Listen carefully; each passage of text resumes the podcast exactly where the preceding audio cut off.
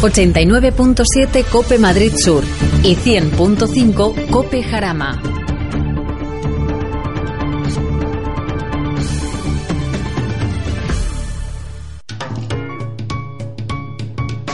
Lubricantes Total patrocina Auto FM. Lubricantes Total. Mantén tu motor más joven por más tiempo.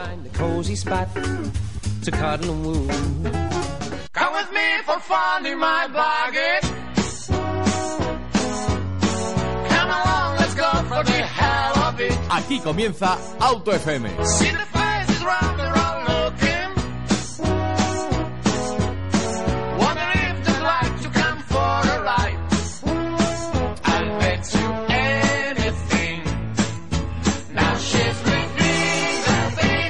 Hoy viernes 26 de octubre arrancamos un nuevo programa de Auto FM.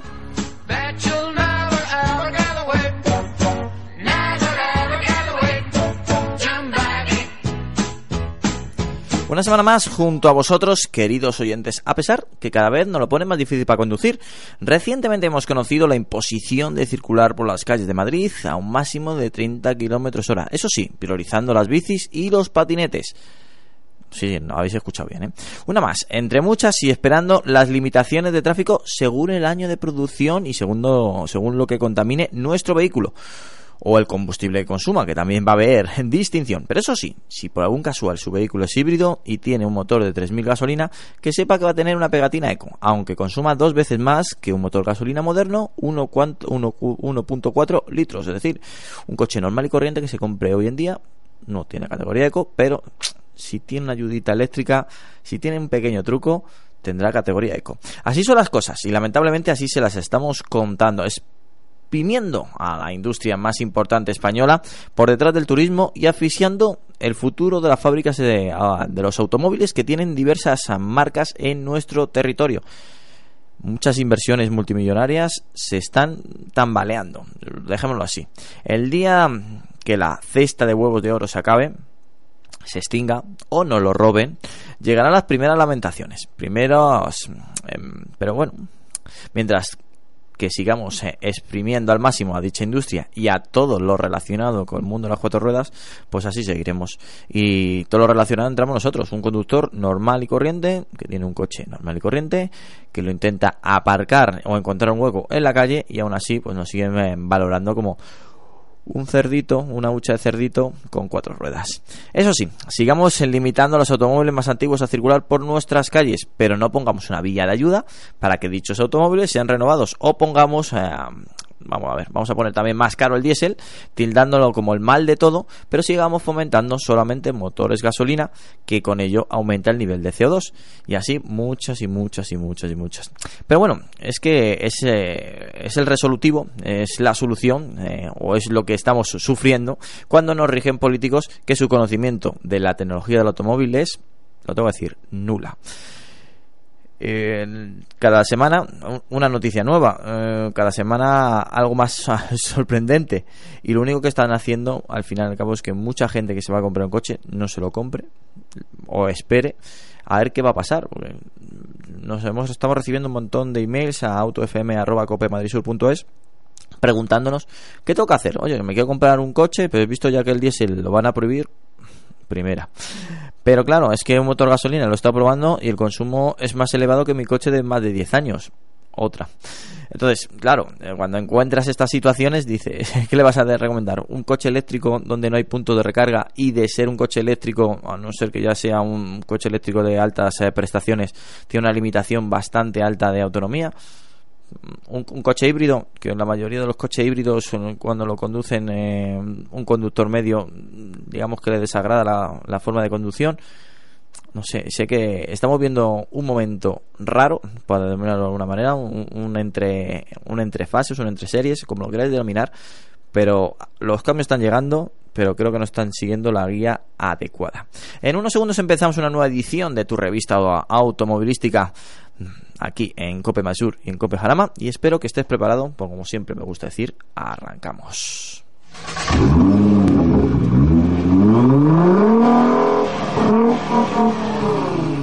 Y doy la bienvenida a Luis Mazarracín. Bienvenido, Luis. Hola, muy buenas tardes. Doy la bienvenida también a David Navarro. Buenas tardes. Bueno, David, ya iba siendo hora que viniese. Nos tienes muy abandonados. Te fallé la última vez, pero esta vez no podía fallar. Ha sido, ha sido rápido y, y, laudo cuando le hemos dicho y le hemos eh, permitido, pues que le he llamado y le he dicho, ¿te apetece venir a la radio? Y me ha dicho, ¿cuándo, dónde y en qué lugar? Bueno, él ya lo sabía. y nuestro invitado especial es el de Españoles eh, por Nürburgring. Bienvenido. Hola, buenas tardes. Eh, antes de entrar corriendo, te preguntaba, ¿es tu primera vez en la radio? Y me, me has dicho, sí, sí, bueno, pues eh, espero que sea por supuesto, muy grata tu, tu estancia aquí en Auto FM y que no sea la última. Oh, muchas gracias, cuando queráis. bueno, vamos a arrancar pues eh, con la sección de noticias. Ya saben, nuestra sección más laureada, la sección que a todos esperan todas las semanas para ponerse al día. Y vamos a hablar de que ya ha sido presentado el Volkswagen T-Cross, el nuevo SUV alemán destinado al público, bueno, según dice Volkswagen, al público más joven. Volkswagen ha presentado al mundo eh, exactamente ayer en tres eventos simultáneos desde Shanghái, Ámsterdam y Sao Paulo. Eh, un nuevo integrante de la gama Sud, el T-Cross con aspecto moderno, jovial, bueno, al final con música electrónica actual de fondo y que quiere eh, luchar directamente pues con todo el segmento Besut de que ya tiene pues ya sabéis eh, pues Renault tiene el Captur el Seat tiene el Arona eh, Peugeot tiene el 2008 eh, Citroën tiene el Cross C, 3 Aircross y bueno Ford tiene el Ford mm, EcoSport. EcoSport bueno pues aquí un nuevo integrante en la parte delantera nos recuerda bastante al, al T-Rock pero la parte trasera es un polo elevado ¿O, no es así, David? Sí, incluso yo le he sacado el parecido con el Cayenne. Mm, Por la banda negra esta que le han puesto ahora, que está tan de moda con unir los dos faros traseros, macho. No sé qué, diseñador está vendiendo eso, pero... Joder, la patente se está haciendo de oro. Ya te digo. pero sí, sí, es, la verdad es que es como un Tuareg así un poco más encogido. Sí. Bueno, un Tuareg, un, un Tiguan, más que un Tuareg y yo le he sacado el parecido este con el Cayenne, que me perdone la gente de Porsche. Uno se habrá tirado de los pelos. Eh, ¿Tiene alguna función esa unión de, de las dos ópticas traseras? Pues eh, no lo he visto en persona, pero por los vídeos y las fotos que he podido ver, yo creo que no. Es, eh, no sé ni siquiera si se ilumina la tira que hay en medio. Creo que sí, que, que, se conecta entero, pero vamos, que bueno, o sea, que le guste bien. Pero a mí la verdad es que él está recurso estético no me acaba de convencer. A mí me recuerda a un Renault 11. Como te escucho lo de Volkswagen. No, no, me tiene mucho cariño últimamente. Bueno, pues eh, pilotos traseros con tecnología full LED. ¿Cómo lo ves, el Luis? Fíjate que a mí es un, es un coche que a falta de verlo en persona me parece que tiene su lugar dentro de la gama de, Volkswagen. Lo que me hace pensar en... Eh, o sea, me recuerda mucho a lo que fue el Cross Polo, ¿no? De las ediciones anteriores que probablemente no lo veremos en esta, con esta caja por, porque ocupa este lugar, ¿no? El, el, T-Rock, el T-Cross. Y, bueno, pues eh, una gama de colores muy destinada al público joven, unos acabados interiores muy destinados al público joven, un montón de combinaciones, de, según hemos visto, de los plásticos, de llantas, de tapicerías y demás. Y bueno, pues a falta de verlo en persona, la verdad que tiene buena pinta. Mucha personalización, la verdad es que sí. Mm, yo cuando lo, he visto la primera vez me ha llamado la atención, eh, me ha entrado por buenos ojos. Lo único que ahora mm, la duda es eh, el precio, porque ya sabemos que va a entrar en un segmento muy duro por los protagonistas que baten el sable en él. Lo único que, claro, el precio en un segmento B también es muy importante, David. Sí, y sobre todo cuando tienes una marca como Volkswagen, tan diversificada que por encima tienes el T-Cross, que al final, bueno, el, el T-Rock, perdón, es que es un lío. Nos tenemos que acostumbrar, ¿eh? No ya, será... que he traído un T-Rock, pero no, no, no, me, no me acostumbro. Y, por, y, y, en igualdad de segmento, porque es la misma plataforma, eh, solo que en compacto tienes un Polo a ver cómo lo hacen para ajustar el precio entre uno y otro y, que a la gente le entre por los ojos. Pero bueno, al final es la, la demanda del mercado y, y yo creo que lo venderán bien, por eso lo, lo han lanzado indudablemente. Bueno, pues eh, a expensas de saber eh, gran parte de motorizaciones, ya sabemos que va a tener motor gasolina, motor diésel, dicen algunas lenguas que incluso podemos a lo mejor eh, alguna hibridación, no se sabe, pero bueno, pues ya está presentado de manera muy espectacular, muy moderno, muchos selfies de por medio y el nuevo integrante de la gama Sud de Volkswagen, denominado T-Cross, ya está entre nosotros. Eso sí, tenemos que esperar pues hasta abril que lleguen las primeras unidades. Bueno, hay que esperar todavía un poquito. Asel, John, mm, viniendo de donde vienes y sabiendo la dedicación a los coches deportivos, ¿cómo ves esta revolución, esta moda o, a veces enfermiza sobre los modelos sub? Bueno, al final esto es marketing puro y duro. Entonces eh, hay una gente que tiene una empresa y que tiene que ganar dinero y si el cliente mayoritariamente quiere este tipo de coches y más este tipo de look, porque al final es un coche pequeñito que le dan un poco más de altura, le dan un poco de empaque sub y de sub tiene realmente poco y nada. Pero al público joven, a las chicas, demás, eh, es un producto que gusta mucho y Volkswagen tiene con una misma plataforma ¿Cuántos coches tiene esta Infinitas plataforma? posibilidades. Pues este, mira, el T-Roc es, el T-Cross es T-Cross, Polo, Arona, Ibiza y A1. Eh, hay A1 y Cinco futuro, coches. y futuro Fabia. Y futuro, eh, sí, el Scala, ¿no? Es- no ¿El sé. Scala va a ser a, yo a creo, cero? no, yo creo que va a ser a cero. Pues cinco y un sexto en camino. Mira, con una, una plataforma. Eso es aprovechar una plataforma, que Sí. al final es lo mismo. Es como antiguamente la gente decía, bueno, me compro tal coche y dice, bueno, pero es el mismo. Claro. Me pasa a mí, por ejemplo, con mi coche, un León es misma plataforma que Golf, misma plataforma, tiene muchas, muchas, muchas Sí, caras para sí. una misma caja, Mm. Pero seguramente lo venderán muy bien. Tema de precio en España, que estamos un poco más cortos que en el resto de Europa, habrá que ver, porque automáticamente la gente va a pensar, ¿qué me compro? ¿El SEAT o el Volkswagen? Claro. Lo bueno es que este sale de Navarra. Entonces, igual Bueno, ahí pues, podemos claro, jugar. es Made in Spain, la verdad es que en Claro. eso sí que tenemos que, que sacar pecho. Y aparte es un modelo que toda Europa estaba esperando porque se está poniendo de moda ¿no? también los BSUV, es de los elementos que bueno, de los elementos que más está evolucionando y que más está elevándose en ventas. Ojalá sea un éxito por el bien pues también de- del producto interior bruto. Em, tú, te iba a preguntar, Asel, tú que mueves, eh, te mueves por el circuito del Nürburgring, ¿has visto un, un incremento de, de tipo de, de estos vehículos por, por ese circuito? He visto gente que entra allí con subs, pero de otra categoría, y asustan. Ah, bueno. sea, ¿Pero asustan verlos por el retrovisor? Bueno, depende del ritmo que vayas, pero hay gente que va, hay gente que ya tiene, pues gente que tiene muchos coches y a lo mejor ves que gente que entra con un Cayenne Turbo S, gente que entra a lo mejor con un Q7 V12 y gente que va realmente muy muy rápido y piensas, ¿y cuánto pesa este coche? Porque son coches que pesan 2.500 kilos. Sí, sí, sí. Y ves una llanta 21 con unos frenos increíbles y hay gente que le gusta, es poco los que se ven, pero los pocos que se ven realmente no los ves nunca de paseo. Un coche de este tipo, el que va allí y sabe, merece la pena sentarse un rato y verlos pasar y decir, madre mía, lo ves de lado. Y aún más increíbles fuera de lo que es mm, un día normal en Nürburgring es cuando ves las pruebas. Todos estos modelos que vosotros veis aquí, los sub y demás, todo lo prueban unos pilotos allí. Y cuando lo ves con colores de guerra, que son los. cuando lo están intentando probar y ves un piloto profesional con este coche intentando dar el 102%, asusta mucho.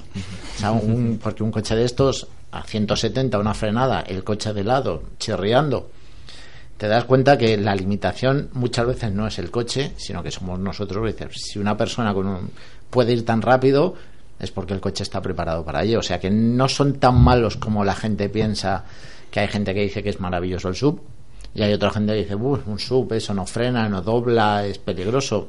Mm. Bueno, ni tanto ni, ni tan calvo, Ni tan calvo. Mm, bueno, nos has adelantado que tenías un León, doy por hecho que es un León Cupra, o Sí. me equivoco, vale. Bueno, la primera, bueno, el primer modelo de la nueva marca Cupra va a ser una Teca. Ya como ya sabrás, eh, ¿cómo ves este salto? Eh, puf. Hay un tema que es, como siempre, primordial, que es el precio. Entonces, eh, ¿dónde lo van a colocar? Porque hay gente que va a decir, te vas a gastar 50.000 euros en un SEAT, porque al final es un SEAT. Después habrá que ver. mm, Una cosa es como todo lo que ponen las webs, los precios, las revistas, y otra es al final lo que tú pagas por el coche. Mm, Es un producto que se ha vendido muy bien. El Cupra lo conozco bastante, conozco las ventas y ha sido un pelotazo de ventas la cantidad de modelos Cupra que han vendido. O sea, es el más vendido de todo lo de fase 1, fase 2 y fase 3. Este último León ha sido el más vendido de la versión deportiva. Muchísimo. O sea, nunca se habían vendido tantos Cupras. Al final es el mismo coche. eh, La Teca es muy, muy parecida al Cupra, al, al León. Y es un coche que está en un segmento muy interesante. Porque el que mm, se quiere comprar un coche y quiere algo deportivo, pero también quiere que la mujer y los hijos, la mujer no le diga nada, ¿Es un coche para engañar a la mujer? bueno, suena un poco fuerte eso, Si pero le quitas el emblema Cupra, quizás la engañes. el, emble- el emblema, no, no quiero entrar ahí. no, pero además es una cosa muy interesante porque la gente normalmente que piensa, eh, me compro una teca eh, para la familia es muy grande y el maletero es muy grande. Es más pequeño que un león. Y la gente no lo sabe, pero un león ST tiene Claro. mucho más maletero y el coche es mucho más grande que una teca. Pero es esos 4 centímetros más de altura que tiene lo que venden como que es muy grande y te sientas en el interior, pruebas las maletas y no es así. Pero vamos, que lo venderán muy bien y yo estoy deseando a ver qué va a pasar, si van a empezar a comercializar el León, que parece que no, a ver qué es lo que va a Me pasar. da a pero- mí que la- el León le va a tocar la siguiente generación, ya ser un Cupra León. Mm. Tiene toda la pinta. Bueno, ya están llegando pues eh, ediciones eh, Black Series, ¿no? De, de Carbon, Carbon, Carbon, Carbon, que sacado, es una Sí, copia sí. de la inglesa que sacaron, que no se Que- llama Black, que era Carbon Edition solo, que Pero- ha, ha habido una. que funcionan muy bien. Sí, no, Bueno. sí, es que todas estas ediciones las venden a- al momento. Y en Suiza no veas. Sí, pero a- aquí en principio está, no te lo puedo decir 100%, pero hay bastantes posibilidades de que antes de que se termine la vida de este modelo, del MK3, salga un Cupra R en modelo ST. Ujú. Ah, bueno, mira, pues bienvenido será. Estamos deseosos. ¿4x4?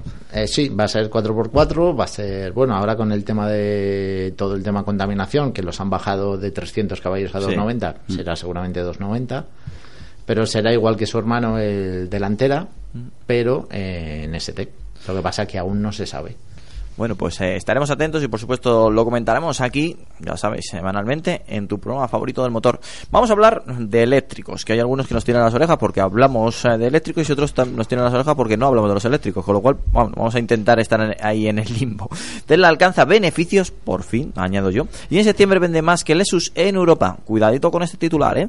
Tesla está viviendo uno de esos momentos más convulsos de su corta historia. ¿Por qué? Bueno, ya lo dijimos en programas anteriores tras la invitación, entre comillas, si me permitís, eh, que a Elon, a Elon Musk, al creador de la marca, a dejar su presidencia, se intuía que los eh, resultados económicos de la firma no serían tan buenos. Bueno, pues sin embargo, el tercer trimestre del año lo han logrado los números negros, es decir, ya por fin beneficios.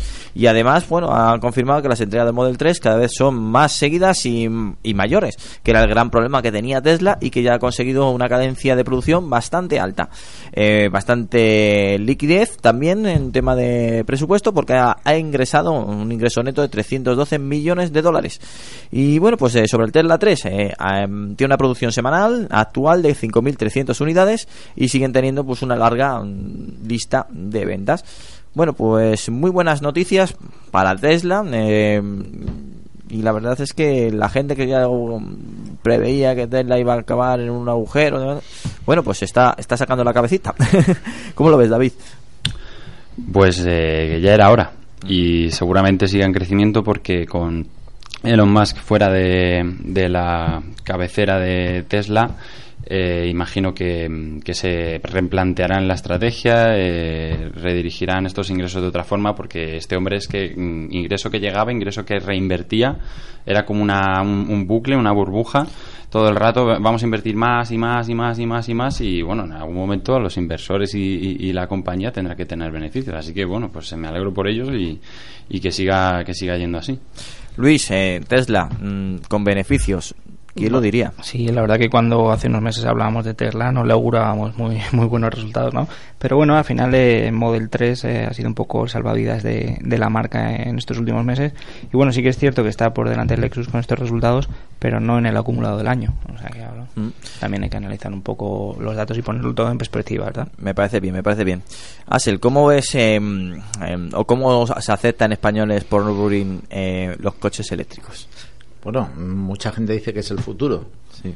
Yo me planteo, no sé si es el gas o es la electricidad. Cuando hablas con gente que realmente anda muy metido en esto, dice que es el gas. Otros dicen que son la electricidad, pero que es el futuro inmediato, sí. O sea, ves eh, casi todos los superdeportivos tienen o son híbridos o hay jack eléctricos. Entonces negarlo es un poco querer cerrar los ojos a la realidad. ¿Algún temerario o algún loco eh, han aparecido ya con un eléctrico en vuestras concentraciones? No, pero yo he visto varios Tesla rodar por allí y la verdad que es un coche maravilloso, que tiene sus limitaciones, pero tiene también muchas cosas muy buenas. Tiene que ser divertido, ¿eh? Ir con un Tesla a Nürburgring. Bueno, yo he probado los dos, el Model Sí. S y el Model X, y no, no, con el S a lo mejor, pero con el X no me atrevería yo a meterme a Nürburgring con, con un bicho como ese. Bueno, yo después de ver en una Ford Transit cuando estuve yo en Nürburgring adelantándome, yo me espero cualquier cosa.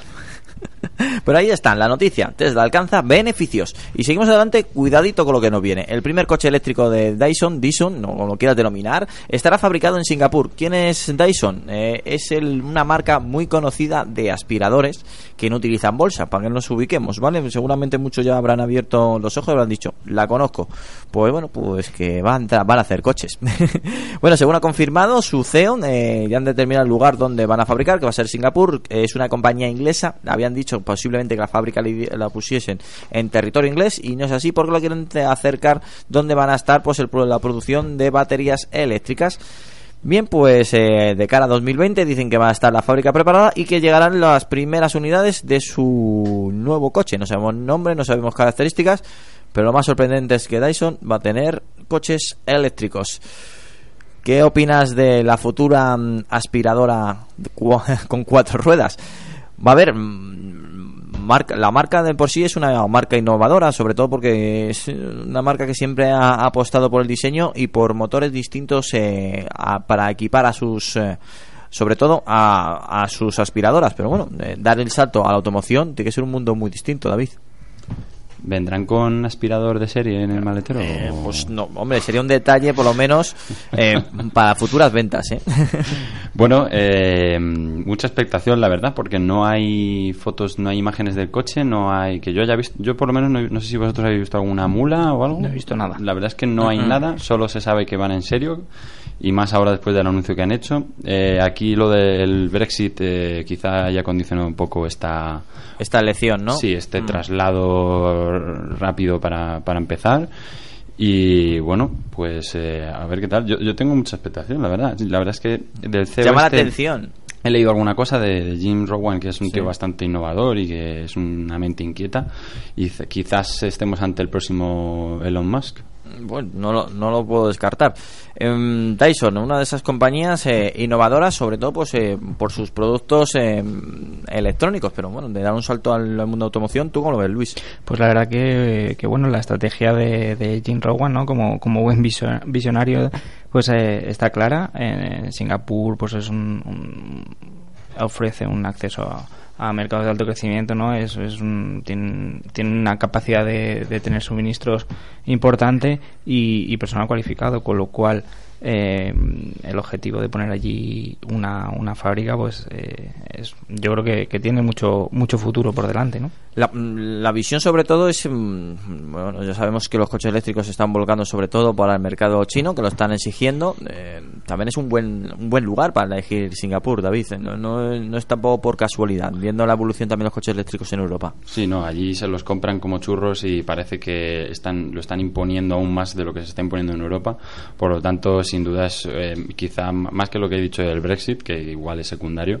No, lo que ha no, no, Luis, del- que- ahora- hablaremos del Brexit. Un motivo de, de peso para irse allí. Sí, porque Singapur, recordemos que no es una ciudad especialmente barata a la hora de montar cualquier tipo de, de negocio, ¿no? Por lo tanto, pues tienen que tener muy claros los, los objetivos para centrar allí una de las sedes.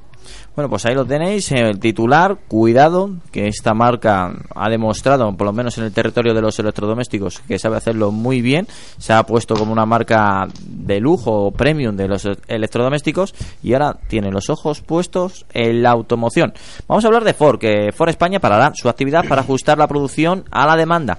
Bien, ya sabéis que la inestabilidad política, social eh, y muchos factores que últimamente nos estamos quedando con la boca abierta, bueno, pues eh, están haciendo que las ventas de los coches se hayan ralentizado. Bueno, podemos decir, echar la culpa en Europa por el Brexit, la crisis del diésel o también pues directamente pues el, los cambios de, de gobierno de algunos países que no se sabe pues eh, si invertir o dejar de invertir y eso pues al final también eh, digamos que, mm, que hace que la sociedad pues eh, pare en sus inversiones. Eh, España es el mayor, eh, bueno, es el segundo mayor fabricante del continente por detrás de Alemania y ya se está empezando a notar también los problemas en los centros productivos. Por ejemplo, Ford es una de las marcas que más confía en nuestro tejido industrial y va a hacer un ERTE, un, una, van a pararlo temporalmente eh, eh, su fábrica en algunos modelos. Por, ejemplo, en el centro de Almusafes, eh, Ford fabrica en Mondeo, S+, Galaxy, Kuga, Tourneo, Connect y Transit.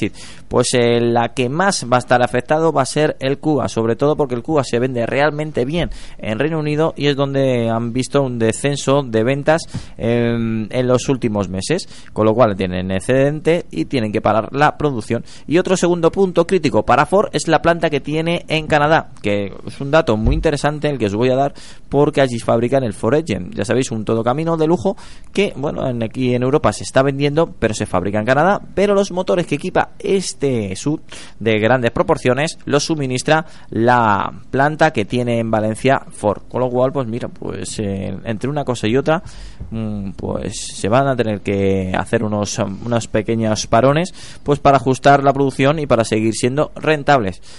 Eh, no será la- ni, la ulti- ni la última ni la única, David. eh, esto es lo que está sucediendo en estos momentos. Sí, además eh, parece que no, pero Inglaterra tiene unas cuantas fábricas y, y el Brexit va, va a hacer mucho daño si sigue para adelante como está pintando ahora, eh, sobre todo pues a, a nivel a nivel global.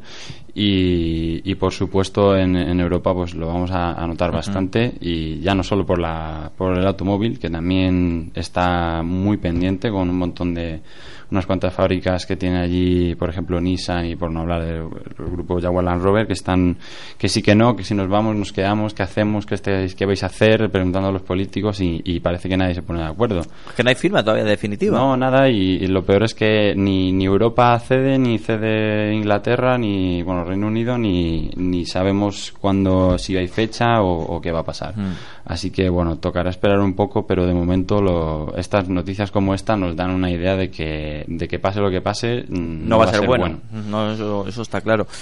Eh, Luis, pues un ejemplo más de que el Brexit, quieras o no, no va a ser positivo para, sobre todo, para la economía europea. No, está claro que al final eh, las grandes compañías tienen sus, sus presupuestos anuales, ¿no? Entramos ahora en el último Q del año y si las cifras no salen, pues, eh, pues hay que tomar medidas, ¿no? De este tipo. Entonces, pues bueno, en lo que a nosotros nos afecta, a nosotros como, como España, vaya, el centro de Musafer pues eh, va a acumular unas, un montón de, de días de paro, un total de 22 me parece, una cosa así. Y bueno, pues han determinado también adelantar eh, días de vacaciones a los trabajadores, una serie de medidas que bueno, pues que hay que asumir y que, y que esperemos que, que para el siguiente ejercicio pues, pues no, no suceda, ¿no?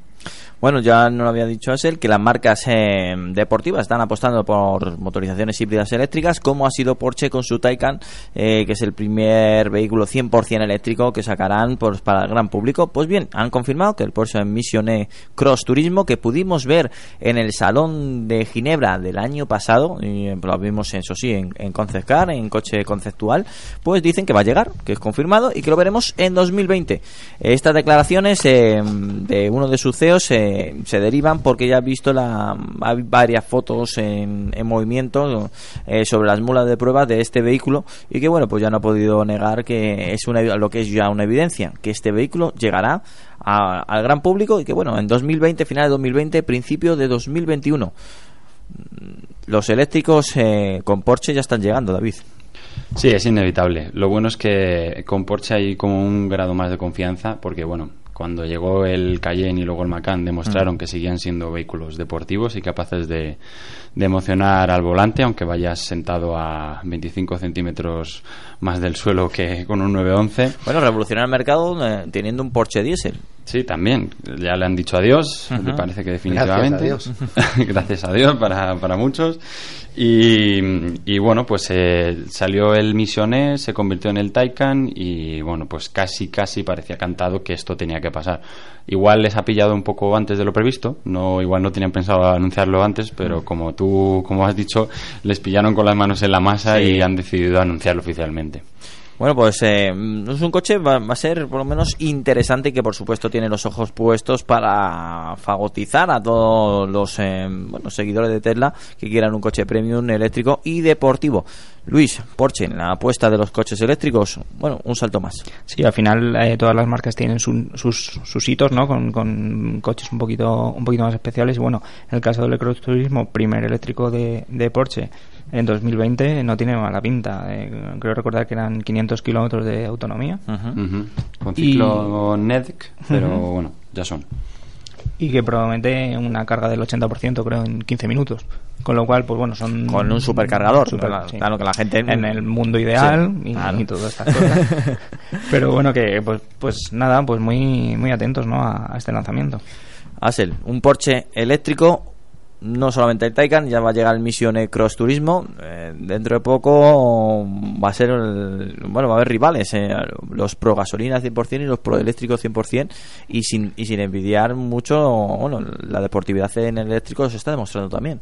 Pues mira, yo estuve justo hace unos meses en el Museo Porsche y tienen allí uno y realmente es increíble. Porsche siempre tiene que estar a la cabeza de todo. O sea, no puede lanzar un producto que no sea mejor que la competencia o que tenga más tecnología y viendo el museo lo ves. Mm, Pro gasolina, pro eléctrico, hay que ser un poquito más abierto.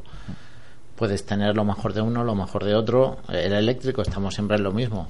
Tema de supercargadores, tema de autonomías, por el que es el problema principal. Por lo demás, yo creo que es más eficiente, eh, te entrega todo el par desde cero, toda la potencia, para mí es mucho mejor. Pero claro, mucho mejor. El único problema que tenemos todos y que todo el mundo plantea, y dice, bueno, eh, y si yo no vivo en un piso, eh, ¿cómo lo cargo? O No, no, no, si no, si no tengo carga- si no tengo un garaje ya de por sí lo voy a pasar mal. o un supercargador, que Sí, eso es una cosa que dice, no, es que en el supercargador de Tesla carga, como has dicho, en 15 minutos. Sí, pero si tú lees un poco y te enteras un poco de lo que es un supercargador, eh, no lo puedes tener en casa. Tú con lo que te llega a casa, eh, no son 15 minutos, mm, estamos siempre en lo mismo. Tiene que, tiene que haber mucha evolución, eh, tiene que bajar los pesos, las baterías eh, tienen un peso elevado, siguen teniendo un peso elevado, han evolucionado mucho, no tienen nada que ver, por supuesto, con, con esos primeros eléctricos que vimos hace 10 años, pero bueno, el futuro ya está aquí eh, y, aunque la gente mm, se tape los ojos, están llegando, Mm, no podemos hacer otra cosa. Em, vamos a hablar de un coche que nos gustó muchísimo, aunque hemos tenido la oportunidad de verlo, de tocarlo, el Ford. Bueno, ya sabíamos que era un super deportivo, que iba a ser muy limitado, que solamente mil unidades. Pues bien, pues al final van a ampliar la producción. Ha sido tanta, tanta la demanda que Ford ha tenido que, decidir a ampliar la, producción 350 unidades más. Hay alguno que se habrá enfadado porque había hecho una inversión bastante alta para comprar este coche para luego revenderlo, aunque la cláusula para comprar este coche te obligaba a utilizarlo y no venderlo en 4 o 5 años, si no me estoy si no estoy equivocado, si no David me va a corregir seguro. Y pues eh, es un coche simplemente por aspecto, por comportamiento y por donde está situado, ya sabéis eh, directamente eh, para seguir eh, cosechando triunfos en Le Mans, es un coche es muy de auto FM, es un coche que nos encanta ver y también muy de cara, ¿eh? todo hay que decirlo David, el Ford GT.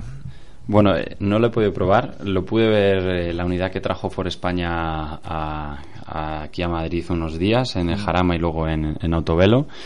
Y es impresionante el coche, o sea, la verdad es que es una maravilla. Y bueno, la decisión esta, pues eh, yo creo, yo quiero entender que a lo mejor se han dado cuenta que, que la, la producción, creo que la producción que están haciendo ahí es un equipo, copi- el equipo de competición en Canadá va bastante bien y habrán dicho, bueno, pues eh, si podemos cumplir con las entregas y, y podemos eh, ampliar un poco el número, al final son 350 unidades más, no creo que eso haga perder mucho pre- mucho No. mucho valor a, a las que ya había asignadas eh, de cara al futuro porque como Mm. tú dices sí que es verdad que no pueden venderlo inmediatamente Sí. Pero bueno, pues 350 afortunados más contentos en el mundo. Envidia, mucha envidia, la verdad que sí. Luis, ese Ford GT que cada vez que lo vemos eh, se nos antoja como un sueño. A partir del 1 de noviembre se puede solicitar a través de la web, con lo cual yo ya tengo puesta una alarma para, para solicitar. No, pero sí que es cierto que bueno que es un, es un coche muy especial. eh, con toda la esencia de Le Mans que tanto nos gusta Mm. aquí en, en Auto FM y bueno pues como dice David al final 350 unidades amplía mucho más la, la imagen del Ford GT a nivel internacional y no supone yo creo una depreciación de- del coche ¿no? para, para aquellos usuarios que ya lo, que lo puedan tener Luis, ¿tienes por ahí el precio? Y no pero te lo busco Venga, búscamelo porque también me va a sorprender a más de un oyente que no conozca este coche. Un Ford GT, un, un vehículo hecho por y para, bueno, para la competición. Yo no sé si te habrás cruzado con alguno, Ansel, pero es un coche que Sí. te... Bueno, pues cuéntanos, cuéntanos. He, estado subido en uno. Ah, mira, pues mira, es, es bueno saberlo. Y en Nürburgring y en el parking. Ah, bueno. Y es, bueno, los oyentes que no lo conozcan, em, que busquen una foto delantera o trasera. Lateral es espectacular como muchos. Pero si lo miras por delante o por detrás, es una especie de fórmula con dos tomas de aire increíbles. Es un coche espectacular. Yo en este caso soy muy, muy de culo. Yo tengo que seguirte. Soy muy de culo. La, la trasera es, es prodigiosa. Esos alerones eh, aprovechando el flujo del aire. Hay mucho trabajo. Y sobre todo lo que me gusta de este coche, de esta última unidad de Ford que ya de por sí la historia es muy bonita del Ford es que a- hasta el último día no se supo que este coche se había desarrollado. Es decir, que fue toda una sorpresa, incluso para la gente de Ford. Y tal como se está moviendo últimamente la industria, que siempre hay foto, bueno, foto robada entre comillas, hoy que se me ha escapado una fotillo, mira que estoy produciendo una parte trasera y, y- y el que me está produciendo la parte trasera ha colgado una foto en donde no debía. Esto no, no, no se cumplió esa, esa mala tradición que se está moviendo en los últimos años y fue toda una sorpresa y la verdad es que nos, nos gustó, a, bueno, sabe todo a, a historia y más pues en el proceso de, de producción. Luis, ¿has encontrado el tengo precio? por aquí el precio desde 388.000 euros Para todos los bolsillos, ya lo sabéis. bueno, otro más que se une a, a decir adiós al diésel va a ser Mitsubishi, la marca japonesa que va a eliminar en el mercado europeo la mecánica diésel. Eso sí, va a ser progresivamente. Se une junto a Toyota, que va a decir adiós, a Nissan y a Suzuki. Bueno, en este caso, eh, Mitsubishi va a decir adiós primero las mecánicas diésel en los mercados donde el diésel de verdad ha bajado en, en ventas eh, drásticamente, como es el Reino Unido y Alemania. Y luego, lentamente, lo irán haciendo en el resto de los mercados. Eh, esto solamente va a ser eh, aplicable en los turismos. Y eh, ya sabéis que los eh, comerciales ligeros seguirán apostando por los vehículos diésel. Y en lo que no nos ha resuelto Mitsubishi es que si en, en un futuro, si sacan una nueva edición de un Montero, vaya a venir equipado con un motor diésel o un motor híbrido diésel. Porque en ese tipo de coches, la verdad es que al tener tanto par en el, el motor diésel y a ser un vehículo tan, tan grande, em, pues, sale rentable, tengo que decirlo. Rentable todavía el motor diésel y es una opción bastante interesante.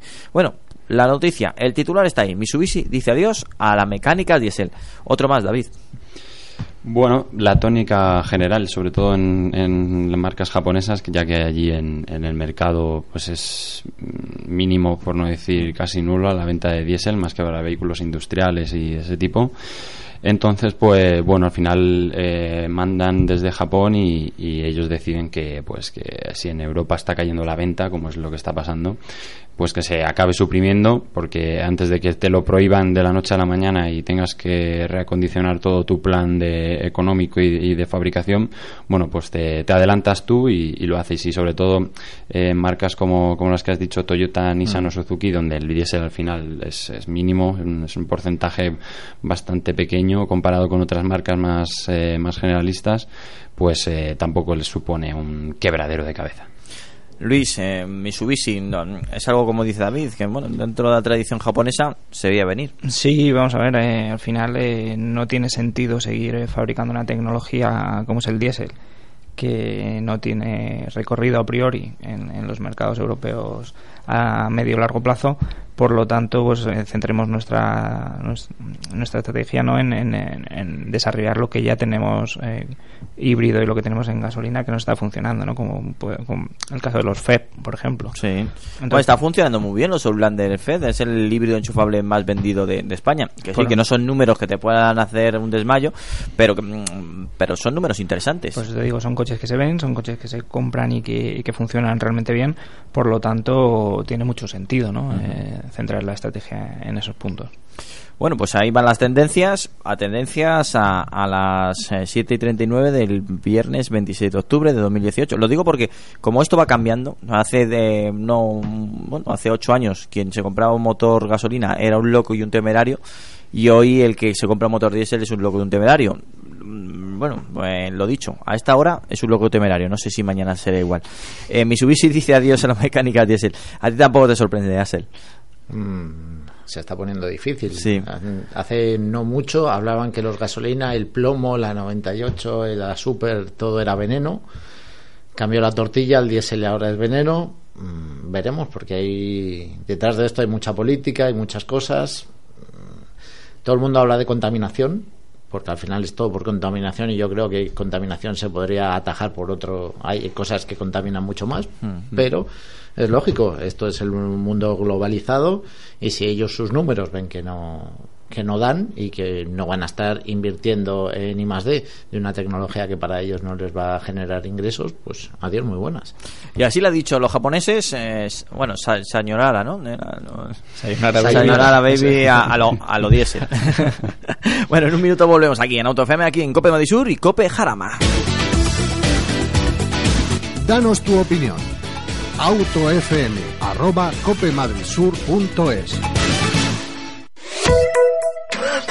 Lubricantes Total, una formulación exclusiva a la vanguardia de la tecnología. Los lubricantes Total prolongan la vida de tu motor y mejoran su rendimiento en las condiciones más extremas. Lubricantes Total, mantén tu motor más joven por más tiempo. 89.7 Cope Madrid Sur y 100.5 Cope Jarama. Estás en Auto FM, el programa del motor de Cope Madrid Sur y Cope Jarama. Y nosotros seguimos, como siempre nos gusta decir, en riguroso directo. Es el plus que tiene también el programa porque ¿no? te acercamos las últimas, últimas, ultimísimas noticias del motor. En este caso vamos a hablar de Tánger. Em, ya sabéis que uno de los países del norte de África que gana dos fábricas de automoción y esto puede ser el primer aviso para fábricas de coches de Europa y bueno, por cercanía de España. Eh, Marruecos es el segundo productor del país eh, en, de vehículos en África. Bueno, cuidado, ¿eh? ¿eh? Por delante de Sudáfrica. Pues esta situación privilegiada del país magrebí frente a España y Francia, si hay industria automóvil, la hay también auxiliar. Con lo que Tánger se quiere aprovechar también pues de, esta sinergia y van a recibir pues distintas fábricas de componentes. Y en este caso se han fijado dos fabricantes japoneses. Mm, precio de mano de obra eh, relativamente barata y cercanía a Europa. Ahí lo tenéis. Eh, ¿Pueden eh, poner en peligro a la industria española? Viendo cómo se están moviendo también las políticas internas de España, yo bueno no pongo la mano en el fuego porque me podría posiblemente quemar. Mm, David, eh, hay que verlo muy de cerca, los movimientos que está viendo en el norte de África. Sí, no podemos perder de vista al vecino y, bueno, de momento son fábricas de componentes, ¿no? Sí, en este caso de Tánger sí, pero ya sabemos que en Marruecos claro. se están fabricando muchísimas unidades de Renault y, bueno, de Renault y Dacia. Claro, el problema es cuando eso, empiecen a abrir eh, plantas nuevas sobre todo para cerrar eh, en otro sitio. Ese será ahí es cuando ya no habrá vuelta atrás, pero bueno, de momento pues sí habrá que eh, estar pendiente de, Marruecos y, y bueno, la ventaja que siempre ha tenido España es que la, la relación calidad-precio, la, la, mano de obra era, era muy buena, muy bien cualificada. exacto y relativamente asequible comparado con otros países. Por eso se apostaba tanto por España. Así que mm, yo creo que mientras no bajamos el nivel y no se pongan tontas las marcas ni nuestros gobiernos, no habrá de qué preocuparse. Bueno, de momento. De momento, de momento. Pero hay que tenerlo muy en cuenta y ese detalle lo he querido acercar para que sepamos cómo se está moviendo y bueno, que no estaría mal de, de tanto azotes que están dando en la política a la industria de la automoción, pues a lo mejor un poquito de cariño no estaría nada mal. Vamos a hablar del Audi R8 2019. Vamos a ver, más potente, más atractivo. Sí, ¿por qué no? La delantera nos ha gustado. Y una puesta a punto, eh, según dice la gente de Audi, que todavía no hemos probado el R8 2019, sí el 2017-2018, eh, dicen que más depurada y más dinámica.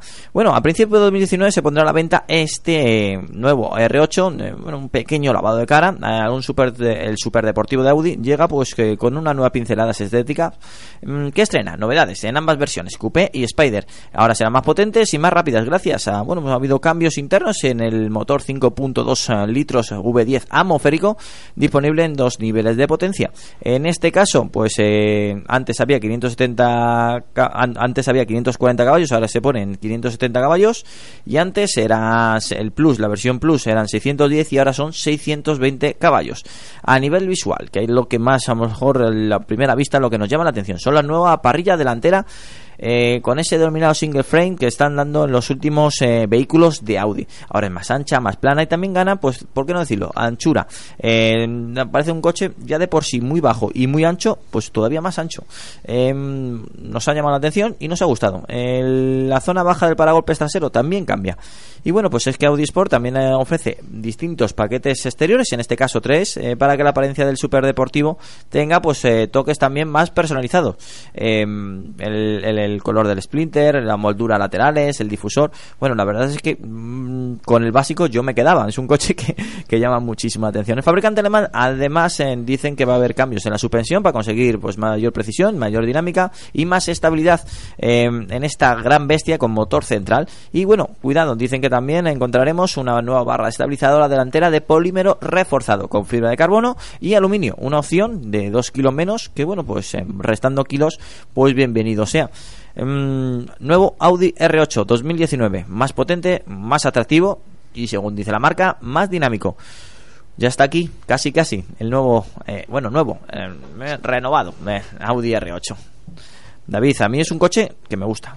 Pues eh, estoy contando los días para que llegue la presentación, que estoy yo apuntado. Espera, espera, espera, espera. Ya- Si no lo dice, explota, ¿eh? Eh, es que- estaba, estaba diciendo, Es que ¿sabes cuando termina pasa? de va presentar una- Antonio, Va a ser una presentación eh, especial porque, por porque, te vas, desgracia... porque te vas a sentar en un R8. No, eso ya lo he hecho. Vale. Pero porque por desgracia creo que estamos ante la última versión de un motor V10 atmosférico que va a haber en el mercado. Joder, me has puesto triste ahora mismo.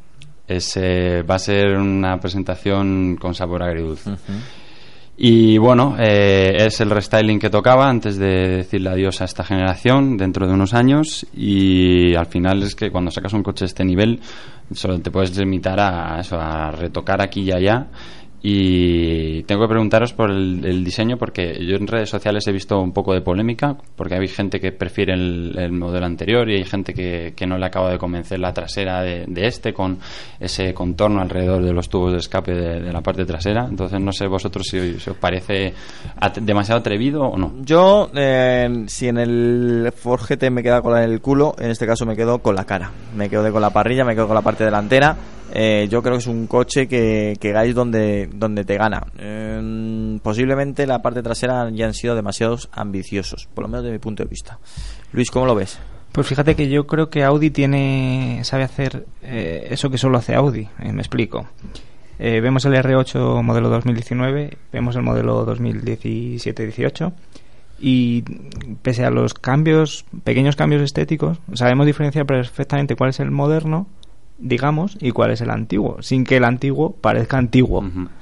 No sé si me he explicado. Sí, sí, de hecho el- el- la primera generación tiene un diseño súper atemporal. O sea, Claro. no, es cierto que el- se, ha quedado, se ha ido quedando ya un poco más obsoleta, pero joder. Pero se eh, se ha quedado soleta superdeportivo moderno. porque si lo comparamos con el nuevo, es el, es el problema de este. Sí, de sí, este- sí. Claro, si lo ves solo por la calle dices, Claro. joder, qué, qué- qué- qué deportivo más chulo. Claro. ¿no? Todavía tiene ese toque moderno. Exacto, son esos diseños que pasa el tiempo y no te cansas de verlo, ¿no? Entonces, Mm. pues yo creo que un poco con, eh, con, con este restyling pasa eso, ¿no?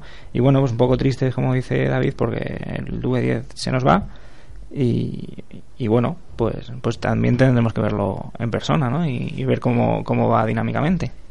Mm, Axel, ¿cómo lo ves? Eh, esta, bueno, si has podido ver en las primeras fotos de este Audi R8 versión 2019. He estado cotilleando un poco. La verdad que todas las marcas, eh, como decías, los atmosféricos, adiós. Porsche, que era toda la vida atmosférico, ya todo el mundo le pasa que tiene que pasar a turbos. Es por temas de contaminación y demás. El coche espectacular. Yo estuve viendo el 2018 en el Jarama, un Plus, que lo estuve viendo allí correr unas carreras de aceleración y es simplemente espectacular eh, en todos los sentidos, desde lo bonito que es hasta eh, lo deportivo que es. Yo me acuerdo que hace unos años cuando salió la gente decía que era como como burgués y la gente no estaba muy de acuerdo, no le gustaba mucho el coche y las últimas versiones, incluso eh, hay una que es solo tracción trasera y los Sí. turistas lo han puesto como algo espectacular, o sea, ha sido una mejora que poquito a poco, poquito a poco y los últimos modelos son una locura. Y el sonido, ¿eh? Ese Wow. sonido del V es algo que... Nave espacial. Una nave espacial. Es un coche que yo siempre he dicho, toda persona debería de conducir una vez en su vida. es que va muy bien. Y el co- con el color azul Ascari, por favor. pues ahí está el nuevo Audi R8 2019 que mm, David ya nos lo ha remarcado que lo va a probar, el de los primeros de España, y que bueno, va a llegar pues dentro de poco en, bueno, al mercado español.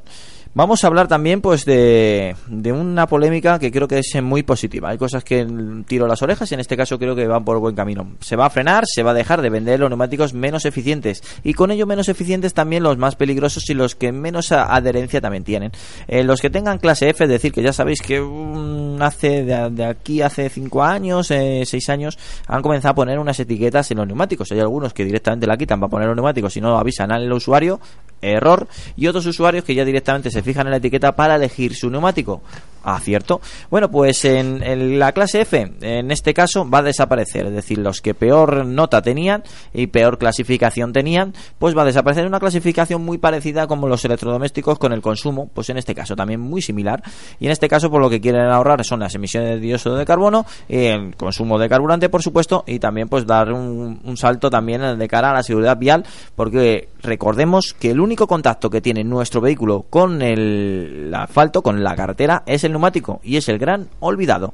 Por lo dicho, eh, am, prácticamente ya pues van a desaparecer estos neumáticos y les diremos adiós no con pena, sino con mucha alegría. Mm, aquí lo tenemos, el- sin duda alguna, David, un salto muy importante. Hombre, al final eh, estamos poniéndonos tanta preocupación en mejorar los motores, sistemas de escape, que si filtros, que si tal, y se nos olvida que los neumáticos también hacen que consumamos más. Eh, jolín, pues sería un poco un sinsentido, ¿no? Así que bueno, pues eh, ya era hora. Pero es que hay gente que solamente mira el- el- la pela y hay cosas que yo puedo entender que pues, búscatelo y ahórrate unos céntimos, pero es que en estas cosas hacerme caso. No merece la pena ahorrarse ni un euro ni dos. Un neumático bueno, eh, primera marca y adelante. Sí, es cierto que en materia de seguridad a todos nos duele, ¿no? Cuando nos, nos toca cambiar neumáticos siempre es un fastidio. eh, El andar mirando precios, el modelos, a ver cuál me compro, cuál le monto al coche, y, pero al final es lo que nos mantiene pegados al asfalto y, y lo que no, en un momento dado pues em, puede marcar la diferencia entre tener un susto gordo y un susto menos gordo.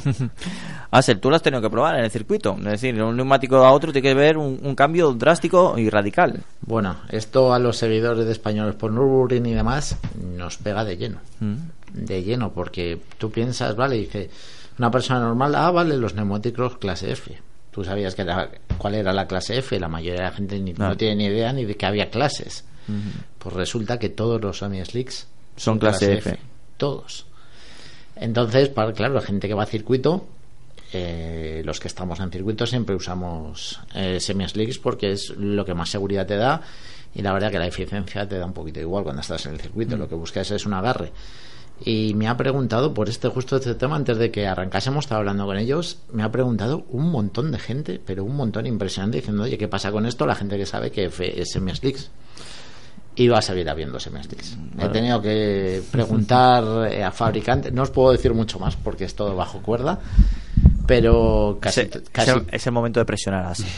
no, es casi es eh, lo que va a hacer todo lo que ya han hecho Mm. todos los fabricantes que tienen semi-slicks es modificar para que dejen de ser F y para ajustarse a las nuevas normativas van a perder adherencia obvia- obviamente porque al cambiar de categoría mm, van a perder un poco de adherencia, pero lo que me han dicho que es mínimo, mínimo lo que van a perder, así que el que el que tenga un coche, un deportivo, un- muchísimos superdeportivos vienen directamente pues con Michelin, los Cap 2 y demás, vienen con semi-slick, que no se preocupen que lo van a poder seguir comprando y la gente que compra para tener un segundo juego para tener un coche de carreras, además que no van a tener problema, que van a seguir teniendo. Además de eso, le estaba comentando antes que la ley dice mm, que no se pueden fabricar, pero hasta el 2021 todo lo que ya hay fabricado se va a poder vender, porque imagínate, Claro, toda la excedencia que queda, todo lo que hay en el almacén, con lo cual que no se asusten. De todas maneras, sobre todo esta ley está, está enfocada no para que para que vosotros, los que disfrutáis de un coche deportivo en circuitos que sin neumáticos, sobre todo para esos neumáticos que son realmente malos.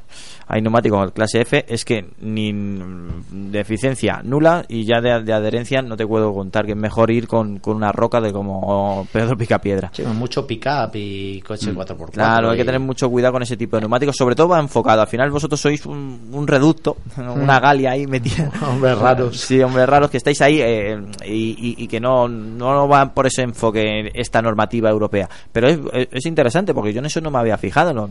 En los semi que también, efectivamente, al tener tanto agarre, tienen al final pues un, una, un clase F.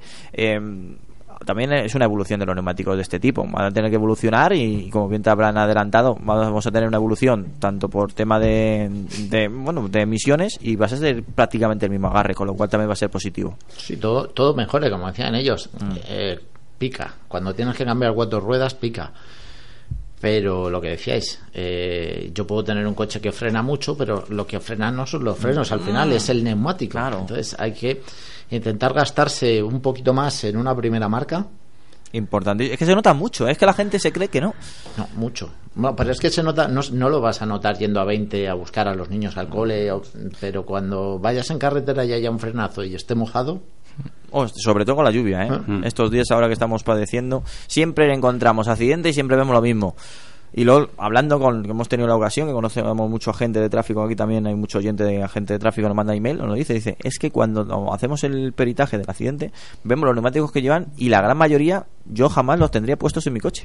Claro, yo creo que al final un poco la mentalidad de, de alguien que no está muy metido ¿no? en el mundo es el dibujo del neumático. Eh, Ellos seguían por el dibujo, mientras el dibujo esté bien, pues mi coche evacúa bien agua en lluvia y todo muy bien. Y otro error también muy grave, ese. Sí, efectivamente, porque no es solo que evacúe el agua cuando llueve, sino eh, las distancias de frenado en un momento de, de emergencia. El estado del neumático, cuántos años lleva fabricado. No, no, es que Eso, sí que es muy importante, Mm. porque yo me encuentro con gente que no sabe y dice, bueno, mi neumático está perfecto, ya está Wow. azul el neumático.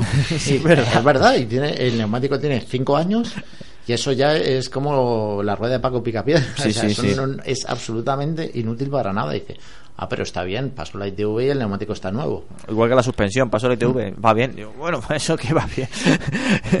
Cuando ves pasando los, los badenes y parece un- una atracción, el- es, es increíble. Sí, Luis, te he cortado. No, no, que te iba a decir que, que al final hasta te lo cuentan orgulloso, ¿no? De, fíjate Sí. cuánto me están durando mis neumáticos, qué bien conduzco. Sí, eso es muy cuñado, ¿eh? Que, que no- es momento cuñado total, sí, Sí. sí. es- mira cuánto me duran los neumáticos, ¿no? Que no se gasta, ¿no? Pues igual. ¿O qué conducción haces tú que para que se te gasten los neumáticos? A mí me duran. El otro día escuché a uno que la habían durado 60.000 kilómetros y le dije, pues chico, pues eh, eh, te doy la del pésame por la enhorabuena, ¿no? Porque, no, ¿Cómo desde tienen luego. que estar los neumáticos? Suerte que has tenido que no has tenido eh, ningún percance. ningún percance, ninguna situación de emergencia, ¿no? Porque Eh, entonces hay que tener mucho cuidado. La verdad es que hay que tener mucho, mucho cuidado. Siempre lo decimos y creo que es bastante interesante y a lo mejor algunas veces somos pesados, pero creo que es interesante. Neumáticos, eh, primero, que tengan pues máximo 6 años, ¿vale? Desde la fecha de producción. Que, y luego también las presiones, que bueno, dicen, vale, es que yo tengo el neumático, es que me los, me los he puesto nuevos y ya no vuelves a ver la presión. lo dejas abandonado y luego cuando vas a tienes que frenar a- o en plena curva y, y notas que el coche va raro, es que posiblemente el coche te vaya raro porque no tiene las presiones adecuadas. Yo te digo que siempre, siempre los eh, más, bueno, son los elementos que más abandonados tenemos del automóvil y posiblemente pues de los más importantes. Siempre lo hemos dicho, David, y yo creo que en la, en la revista Carta me lo habéis dicho, la importancia de los neumáticos. son vitales y es una frase que siempre recuerdo de, de, de Juan José Pedralles de Michelin.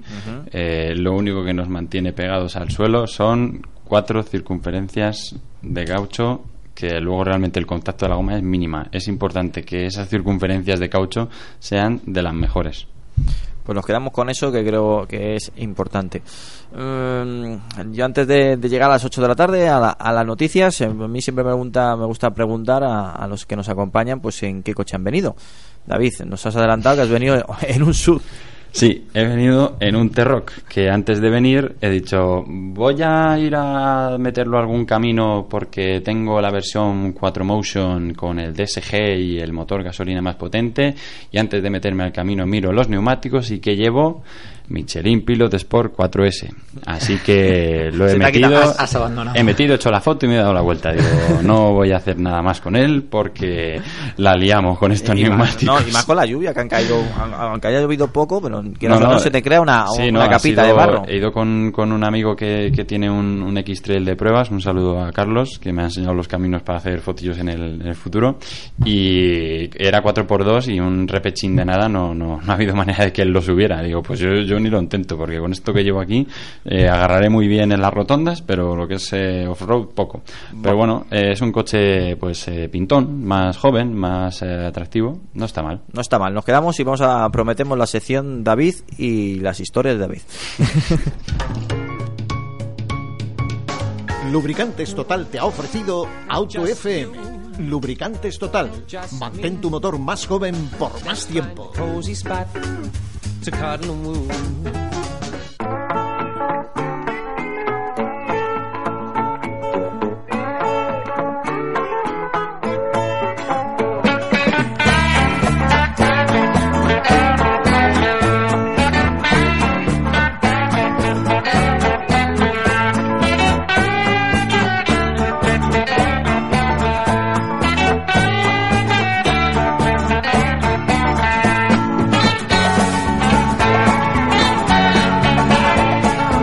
Nos habíamos quedado con las aventuras de David, con su 4 Motion, que bueno, pues que tiene su gracia, ¿eh? tiene su gracia escaparte con un sub, con neumáticos eh, deportivos, con cierta capa ya de barro. Mm, bueno, pues yo tuve esa experiencia, ya que la has comentado, el pasado sábado tuve la oportunidad de estar en un curso de Volkswagen, nos invitaron aquí a Auto FM y estuvimos junto a Luis Moya y Andy Southern y bueno, pues, tuvimos la oportunidad de probar el nuevo Touareg, cosa que me alegré un montón porque tenía bastante ganas. Y luego también pues eh, estuvimos con los Tiguan, un, bueno, eh, unos Tiguan no llevaban el neumático exactamente el que me habías comentado tú porque el patrocinador o el proveedor era Continental, pero eran de carretera y la experiencia fue, pues eso, pues en el momento que intentas eh, meterte en, en, algo farragoso con ese tipo de neumáticos, pues puedes tener 4 Motion, puedes tener cualquier tracción 4, que, pues que el, grip pues no lo tienes, eh, sin duda alguna. Y más sobre todo con las primeras lluvias, cuando se genera ese, mm, ese barro que se pega al neumático, es como llevar dos rodillos y lo único que puedes conseguir es eh, ir rezando y decir, yo quiero ir por allí, voy a intentar ir por allí. Entonces, pues bueno, tuvimos la oportunidad de entrar en, en sitios que jamás un propietario ni de un Tiguan ni de un Tuareg entrarían. Y salimos en muchos de los casos eh, bastante bien. Y por sorpresa también de mm, por lo menos para, para mi interior dije no me lo puedo creer que este coche pueda traccionar en este momento y tal como está la situación y el bueno sobre todo el suelo eh, sobre el Tuareg que es al final la gran novedad eh, ha cambiado mucho, ha cambiado mucho, yo creo que para bien, sobre todo para la situación y para el cliente tipo del Tuareg. El Tuareg anterior era más todoterreno que el actual, eh, ahora ya no tienen reductora, pero bueno, eh, Volkswagen nos dice que bueno, gracias a las ayudas electrónicas y a una tracción 4x4 eh, más elaborada, no vas a echar de menos la reductora en cierta medida es cierto porque yo creo que un 1% del comprador de Tuareg jamás ha utilizado la reductora. Pero si de verdad le buscamos las cosquillas en un 4x4 pues hombre pues sí ese, ese, ese plus de 4x4 siempre se, echa de menos cuando lo necesitas. Pero vuelvo a insistir que seguramente ni, ni el 1% lo habrá utilizado en condiciones una reductora en ese tipo de vehículos. Eh, grandes pantallas te dan muchísima información. Es más yo creo que de la crítica que siempre hemos dicho últimamente la tecnología esto de pantalla gigantes. Nos da más información de la requerida y que casi nos distrae para ver, oye, ¿qué me está diciendo ahora el coche? Y mm, comportamiento muy neutro, mejorado de la anterior generación, sobre todo por carretera, cosa que están buscando. Ha bajado el peso eh, a me- mejores eh, y menores distancias eh, de distancia de frenado. Bueno, es más turismo que, que SUV en el modo de conducción, cosa que, que nos alegró verlo y atestiguarlo y confirmarlo in situ. Y bueno, pues eh, son esos coches que que siempre he dicho que si te compras uno y de verdad quieres sacarle el mayor jugo, pues eh, apúntate a un curso de estos, es rápido, es económico y encima te enseñan lo, que puedes hacer con ese vehículo, que estoy seguro que jamás harás y que con tu coche te daría miedo hacerlo. Pues con estos, bueno, pues un coche muy similar al que te compres, lo vas a tener ahí, vas a poder disfrutar y encima vas a tener unos monitores que te van a explicar en todo momento cómo atacar pues un- una subida, una cresta, o un, un desvío, un desvío de, puentes, eh, un paso de eh, muy pronunciado, pues eh, ahí podemos eh, ver cómo atacar, cómo bajar, cómo descender, que también hay que saber cómo descender y sobre todo cómo traccionar en momentos más peliagudos que donde todo, todo el mundo pues falla, pues acelerando al máximo. Lo único que hacemos es una rodera, lo único que hacemos es sacar material, es sacar arena y al final nos, nos quedamos estancados con un leve pisotón, nos hubiera bastado y con ello pues si no sabemos esta información pues pecamos y tendrá que venir pues o la grúa o el tractor de turno si estamos en alguna localidad eh, de, bueno en algún pueblo pues que a ver si algún lugareño nos ayuda Eh, muy positiva eh, esta bueno es- este cursito que hicimos en, gracias a Volkswagen y pudimos hablar con Luis Moya eh, ya sabéis eh, posiblemente el copiloto español más famoso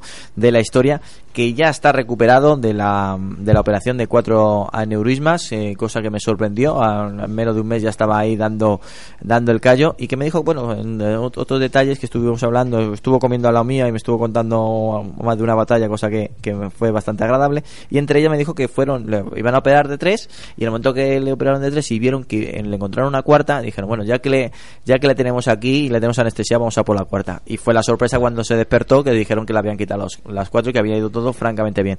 Cosa que me alegro un montón y que seguro que toda la familia de AutoFM se alegraría entonces lo que has hecho tú que sepas que la gente lo hace ¿eh? a, a atreverse a, a venderse con, con un a tío- lo loco, Sí, sin ir a un curso de Volkswagen. Te la recomiendo, ¿eh? Te lo recomiendo.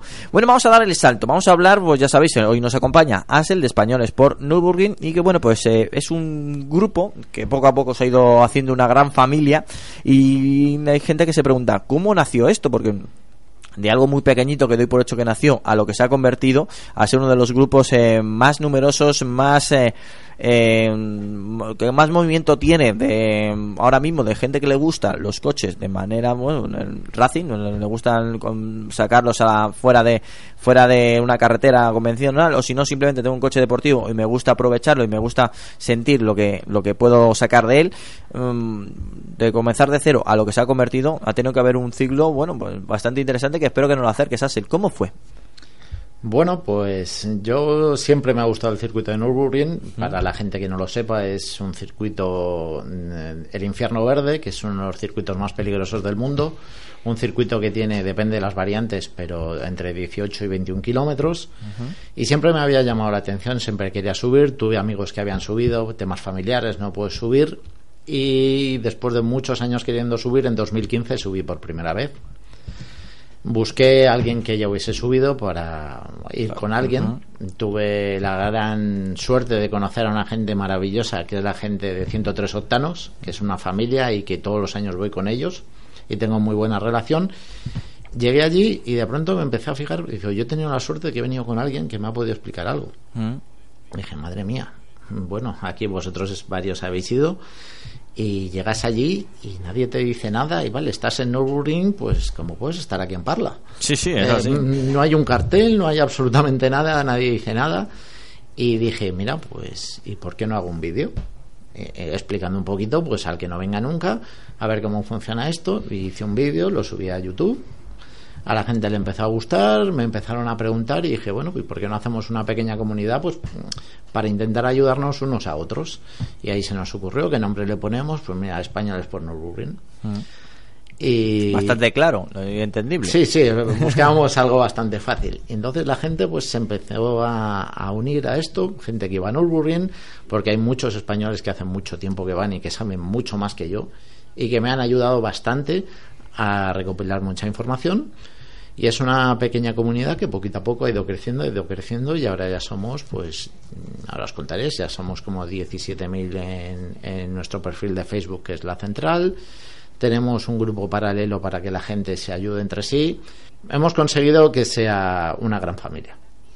Eso es lo más importante, una gran familia. Mm, tú comenzaste, como habías dicho, haciendo un pequeño vídeo y ahora sos 17.000 personas. De eso, de ese ciclo, supongo que habréis tenido más de una aventura. ¿Con cuál te quedarías? Uf, 20.000.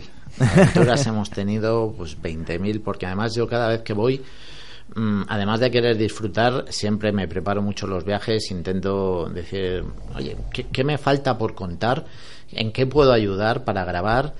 Y bueno, la típica aventura que pasa a todo el mundo que va a Nürburgring, ¿cuál es? Y yo le digo, la primera vez que subes, subes en coche. Sube en coche, súbete con los amigos, haz ruta. Si puedes no ir directamente, haz un poco de turismo.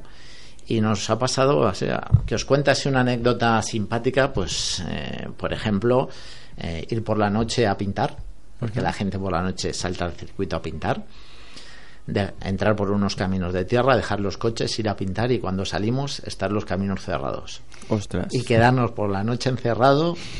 Tú imagínate gente con coches mm, bastante preparados, bastante bajitos por los caminos. Sí.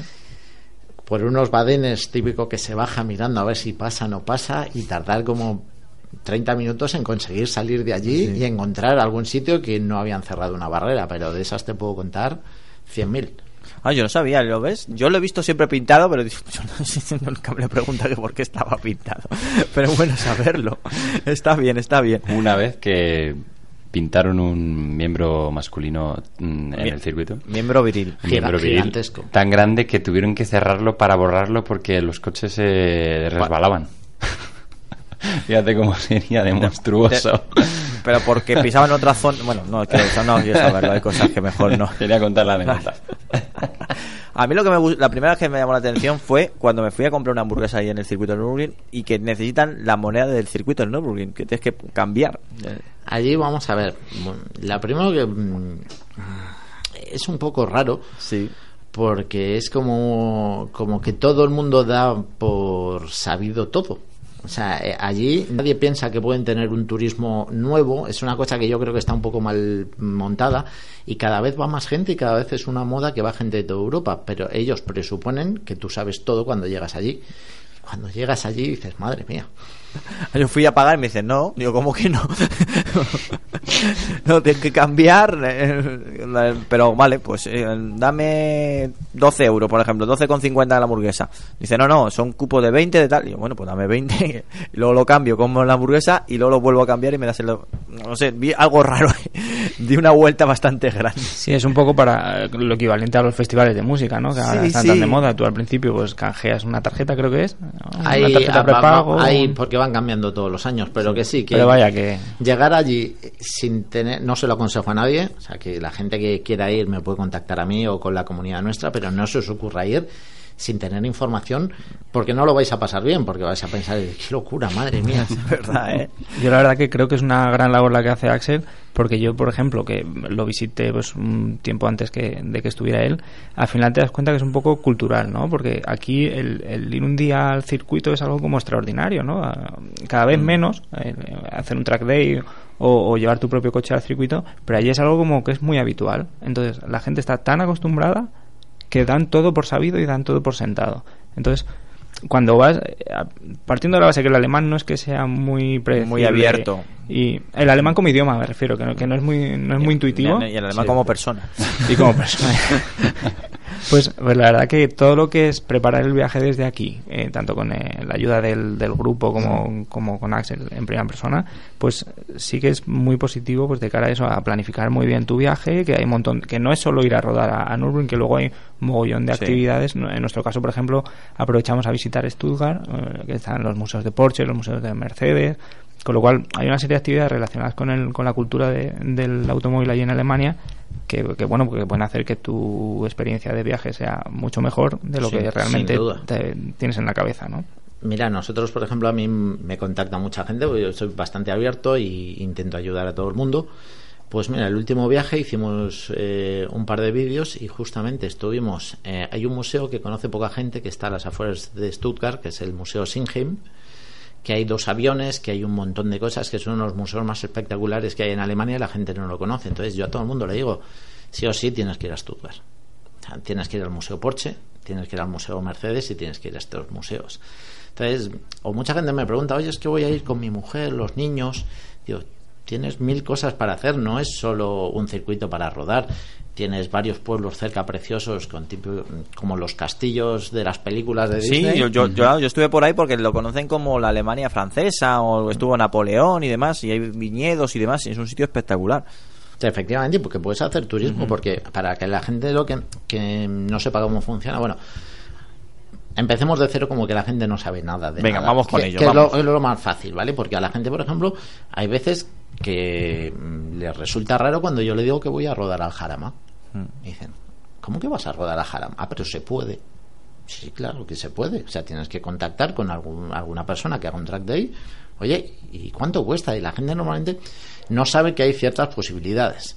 Y hay gente que sube a Nürburgring porque se ha hecho del grupo y que nunca ha rodado en un track day. Y yo le digo, es como si quieres empezar a hacer atletismo y dices, bueno, me voy a apuntar a correr los 5.000 metros. Sí, por poder apuntar puedes, pero oye, que te lesiones es lo más normal. Entonces, yo a la gente le digo, oye, si os gusta esto, os gusta el coche, queréis disfrutar de él, apuntaros a un track day. Que no es caro, enteraros bien y se disfruta del coche. Y después, si queréis ir a Nürburgring, no penséis, ella, hay mucha gente que dice, ah, bueno, voy a Nürburgring y qué. Es un circuito, como hablábamos antes, que por las tardes, normalmente los sábados y los domingos suele abrir todo el día, pero por las tardes solo abre dos horas. Normalmente de 5 a 7 de la tarde tú compras tus vueltas y te das las vueltas que quieras. Pero claro, de 9, 8 o 10 de la mañana que te levantes hasta las 5 de la tarde, ¿qué haces? Claro. Se ha llevado, si vas con unos amigos, se ha llevado a tu novia, ¿qué haces? Bueno, vale, puedes ir a ver los coches, rodar y demás, pero hay muchas más posibilidades de... El puente colgante, el más largo de Europa, está allí muy cerca, que es el tercero más largo del mundo. Hay museos, está el karting de, de Schumacher, también está cerca, o sea, hay un montón de cosas para que no sea solo automovilismo, sino que sea un poquito de turismo. Colonia es una ciudad muy bonita que está muy Sí. cerca. Entonces, es, es un plan vacacional, no es un plan mm, solo voy al circuito. Es una, mm, es una vista bastante interesante porque hay mucha, bueno, vemos a todo el mundo con la pegatina del Nürburgring y la, bueno, y la mitad no sabe ni lo, prácticamente lo que es Nürburgring. Es algo que también es una realidad. Y, y tú lo acercas de una manera, pues yo creo que muy directa eh, y muy amigable, que también es, hay que reconocerlo. Mm, ¿Qué dudas te han llegado que más te han llamado la atención? Uf, millones. Si te puedo enseñar el teléfono, no para de escribirme a la gente. Pero hay cosas. Eh, bueno, una que me pareció muy graciosa. Un chico que alguna vez ha ido a alguna tanda y me dice: Bueno, y cuando llego allí, el briefing, ¿quién lo da? Y digo: No, no, allí no, hay briefing. Allí llegas, eh, compras tus vueltas, se levanta la barrera y entras al infierno. Se acabó. Con un peaje. Sí, nadie te explica nada, nadie te dice absolutamente nada. O sea, si no conoces a nadie, no hay casi ni carteles para decir dónde está la entrada. Es difícil. O gente, por ejemplo, que mm, típica, típica cosa que quiere hacer el español, pregunta los precios de los alquileres de los coches, que no son baratos. No. Y dice, bueno, me cojo mm, en Six o en Hertz o en cualquiera, me alquilo un coche y voy para adentro. Error. Error, eso me lo dice muchísima gente. Oye, ¿y si alquilo un coche en Colonia y me meto con él? Digo, lo pone claramente, además lo pone en inglés, en grande, en Colonia, en todos los alquileres, totalmente prohibido entrar a Nürburgring. Ya han aprendido, ¿eh? Pues mira, el año pasado mm, vino un turista, no era español, ¿vale? Porque siempre nos ponen de malos, no Sí. era español, y en Six alquiló un M3. Duró una vuelta y media. Ostras. Tú imagínate pagar un M3 nuevo, además de pagar todos los daños del circuito. Te estás poniendo en una factura de ciento y pico mil euros. Wow. Sí, sobre todo porque tenemos eh, un montón de empresas eh, de alquiler de coches que están perfectamente En preparadas. la periferia, está en la periferia del circuito, no tienes que ir a ningún lado. Entonces, qué mejor que, que alquilar. sí, o sea, si, eh, si tienes que ir y, y alquilar porque no puedes ir por tu, con tu coche, porque no te apetece, porque no quieres, por lo que sea, y alquilas allí, pues hay mogollón de opciones de todos los precios para tener una experiencia en Nürburgring mm, Sí, desde muy coche- coches desde lo que puede ser un Clio o, o un Twingo o un Swift hasta un GT3 RS. que parece que es que si no llevamos 400 caballos debajo del capó no vamos a disfrutar de Nürburgring, pero nada más lejos de la realidad, si es que Yo creo que es al revés. es al revés, efectivamente. Cuando tienes un coche que, que manejas, que controlas un poco más las reacciones, que sabes cómo en un momento dado cómo te va te va a hacer un extraño y lo, y lo puedas controlar, te da mucha más seguridad. Y más si eres principiante, que eso es primordial, que la gente se piensa ya que ha nacido sabiendo conducir. Y lo siento mucho, pero os tengo que decir que no. Eh, David y yo estamos acostumbrados a coger coches grandes, a probar coches verdaderamente grandes, pero cuando nos sentamos con un piloto, que hemos tenido oportunidad de sentarnos con Jordi, Gené y demás, eh, nos bajamos del coche y decimos, yo no sé conducir.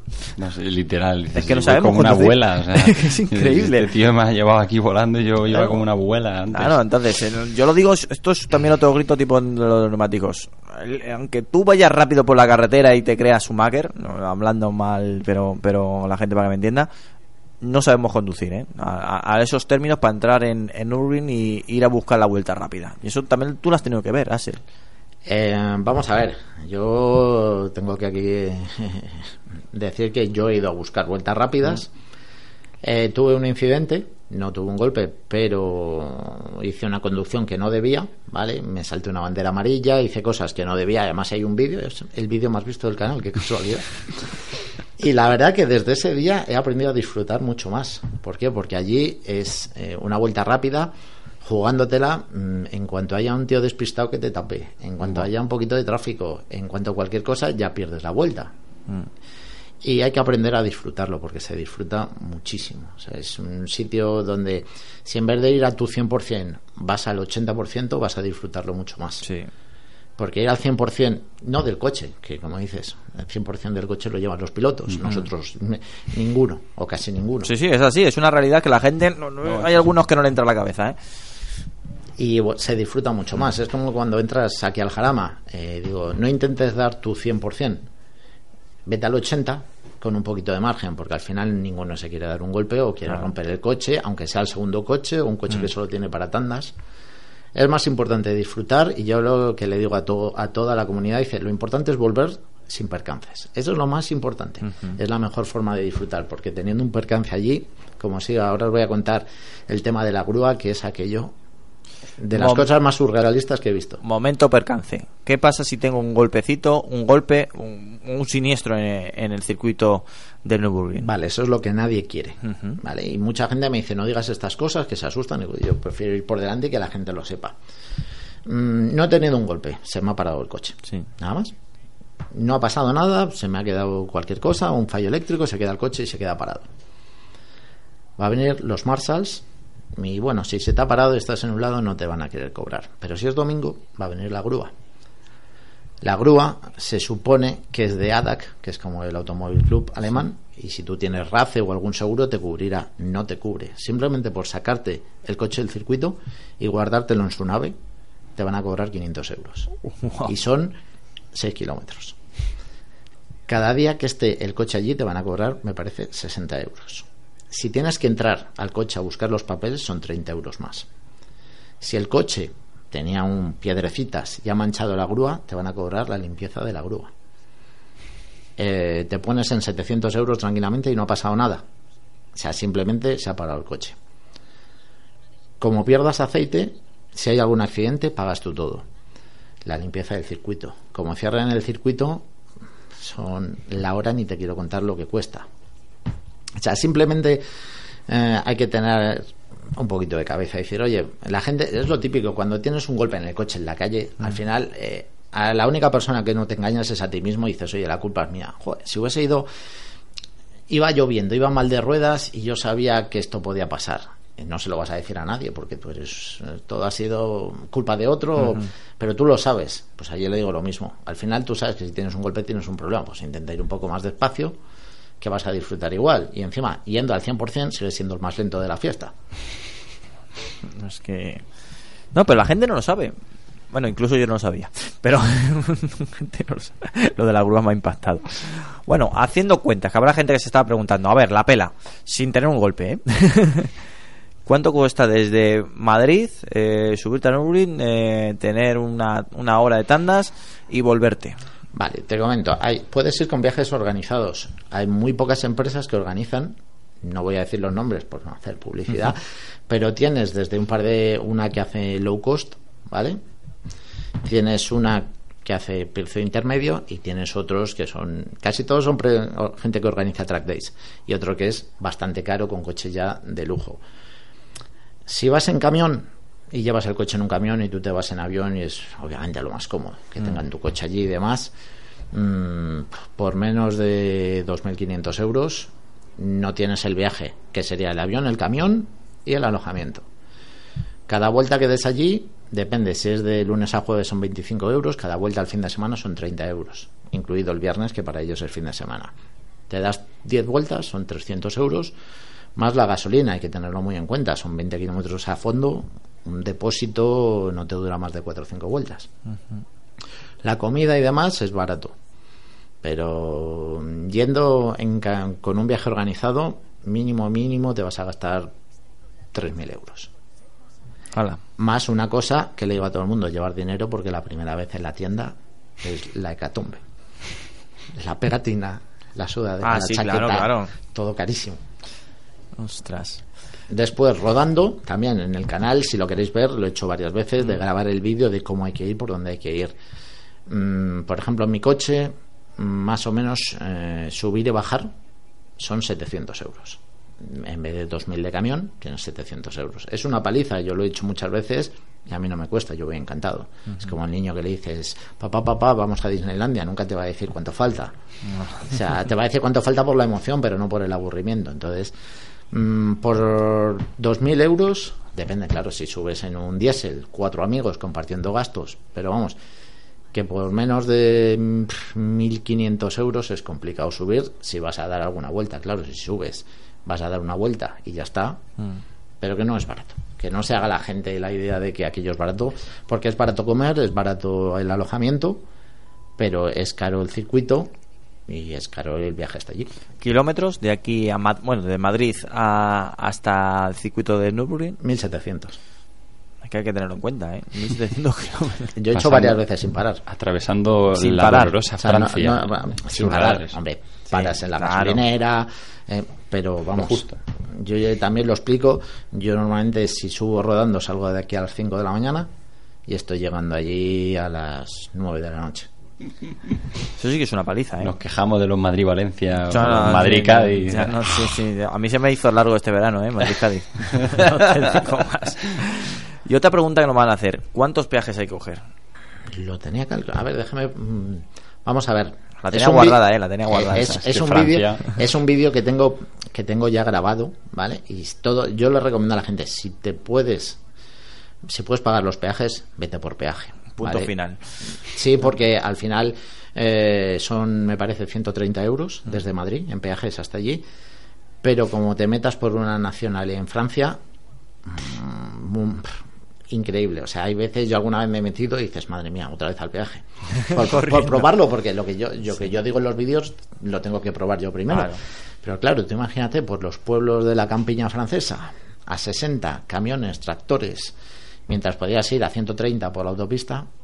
No, sí, sí, no, no. Y, y los radares ocultos que hay muchos en Francia, Uf, ¿eh? eso, eso tenéis que tener cuidado. Sí. Mm, Porque en Francia, hasta 150, 160 kilómetros por hora, pues es una multa normal como aquí en España, Sí, que son podrían 60 ser. euros, creo que es. Sí, Eh, algo así. Pero una vez que te pases. Sí, ya es problemático. O sea, como se te ocurre ir a 250 un trocito, un trocito por probar, es cárcel y te quitan el coche. mm, Ostras. O sea, yo le digo a la gente, oye, ir tranquilitos, que cuando lleguéis a Alemania tenéis autobahn y podéis correr todo lo que queráis, esperar un poco y, lo hacéis legal y Claro. sin problemas. Pero sí, y ahora estamos preparando para el año que viene un vídeo, porque tengo, hay muchos, tengo amigos, camioneros y demás que me dicen, oye, hay peajes que no te puedes quitar, ¿vale? Por lo que hablábamos, pero hay peajes, por ejemplo, para ir de aquí a Francia, siempre me dicen, oye, pues si coges por esta carretera, me dice mucha, te ahorras 10 euros y 10 de aquí, 15 de allí, 20 de allí, a lo mejor en vez de 130 euros te gastas 95, yendo prácticamente siempre por, por autovía y sin tener problemas de tráfico. Bueno, pues eh, está en producción. Estamos, estamos trabajando en ello. me quedo con eso. Bueno, a ver, ahora la gente me está diciendo, esto que me está contando Ase me gusta. ¿Dónde lo puedo ver? Bueno, el- lo que es el corazón de todo esto Empezó en Facebook. Simplemente buscáis en Facebook Españoles por Nürburgring, aunque ya todo el mundo busca E ESP XNUR, porque es más fácil de escribir, que es, es la abreviatura Sí. Españoles por Nürburgring. Si lo buscáis en Facebook, nos encontraréis rápidamente, y si lo buscáis en Instagram, también nos encontraréis. Bueno, pues fácil, sencillo y esto sí, para toda la familia. bueno, para terminar contigo, que la verdad es que ha sido un placer estar junto a ti, eh, un mensaje, el típico mensaje que siempre dices a- al, al primerizo, al que nunca ha ido a- al circuito y que yo creo que siempre te lo, te lo van a escuchar y, y la mayoría, si son un poco sensatas, te van a hacer caso. Les hago dos recomendaciones. Primero, si vas a subir a rodar, que utilices algún simulador. La Play, el- lo que tú quieras. Sí. Pero es un circuito de 20 kilómetros. Son muchas curvas y mucha gente que conozco ha tenido accidente por pensar que estaba en una zona y haberse equivocado. Y es mucho más seguro para ti, porque hay una cuesta arriba de muchos kilómetros con curvas ciegas donde tú vas levantando y a lo mejor te va a pasar un Porsche al lado a 230, 240 y tú vas a 110 porque no sabías, hay un, claro, un cambio rasante, tú no sabes qué hay después Y resulta que es todo a fondo 4 kilómetros cuesta arriba. Entonces, eso lo primero. Y lo segundo, que se olviden de los tiempos y que disfruten. Que disfruten no solo del circuito, del ambiente. Lo más impresionante de Nürburgring es el ambiente.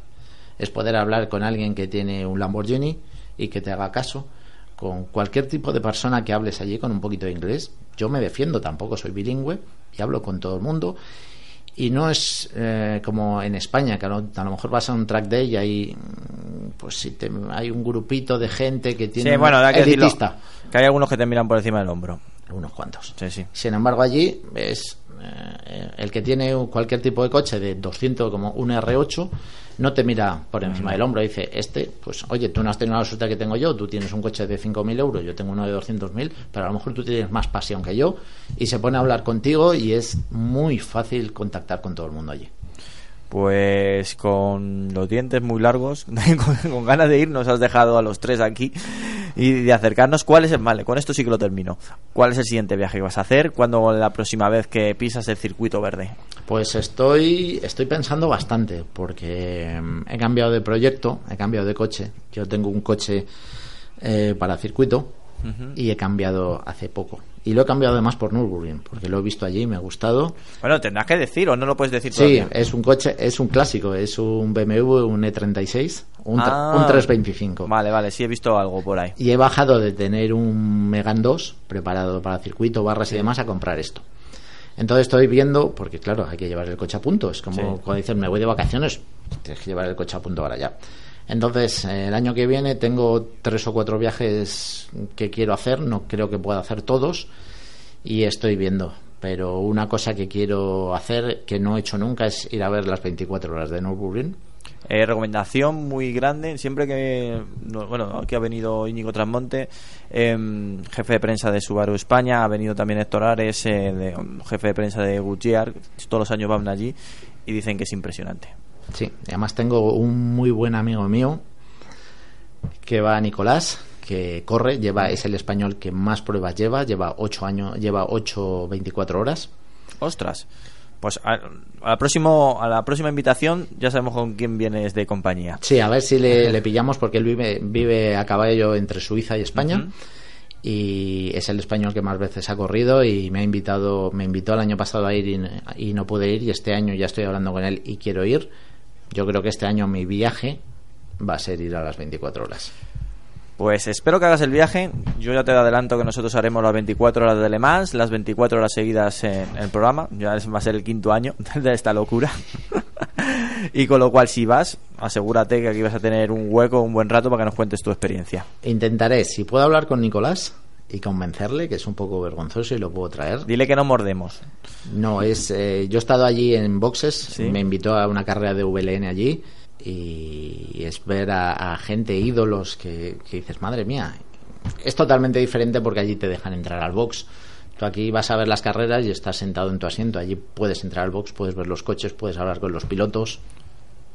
Yo tuve la oportunidad de estar hace dos, tres años en la 24 horas de Le Mans y, y es algo, estas carreras de resistencia son son muy especiales, sin duda alguna son muy especiales. Y, y otra recomendación, por lo menos ir una vez en tu vida y disfrutarla eh, como a un aficionado, ya simplemente un aficionado, estar con la gente, eh, con tu inglés medio como dices que te puedes entender, tomarte un café, incluso tomarte una cerveza en una curva del, mítica de ese circuito y disfrutarlo pues eh, como uno más. Y te puedo asegurar que, que esa, por lo menos ese día se te va a recordar toda toda la vida.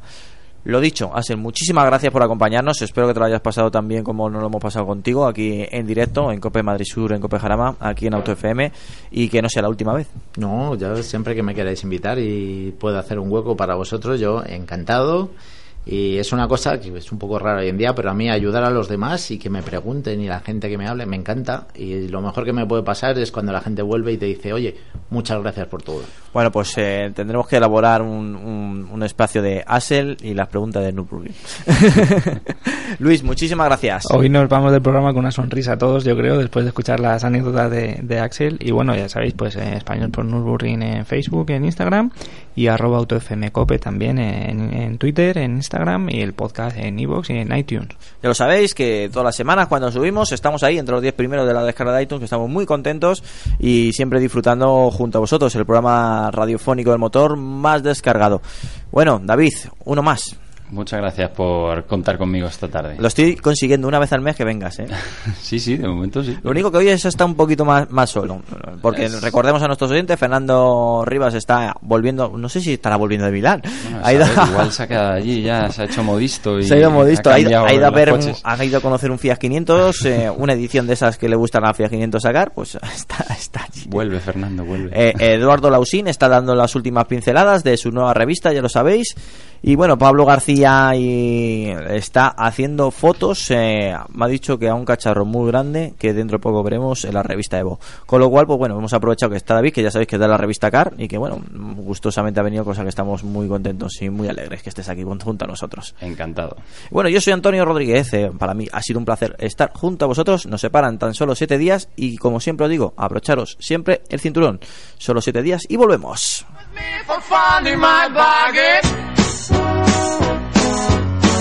Come along, let's go for the hell of it.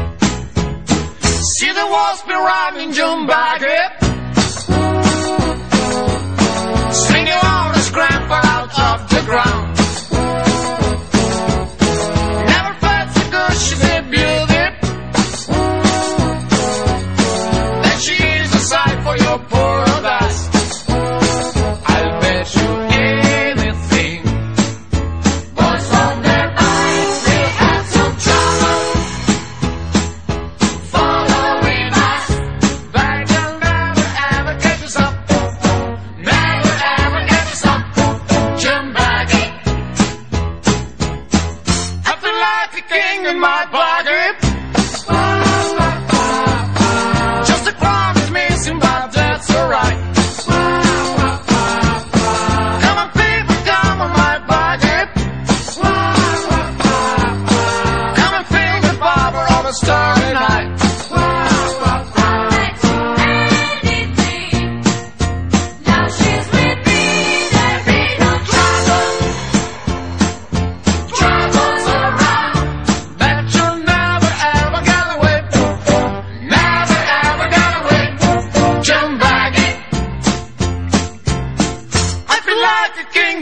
like a king in my bargain.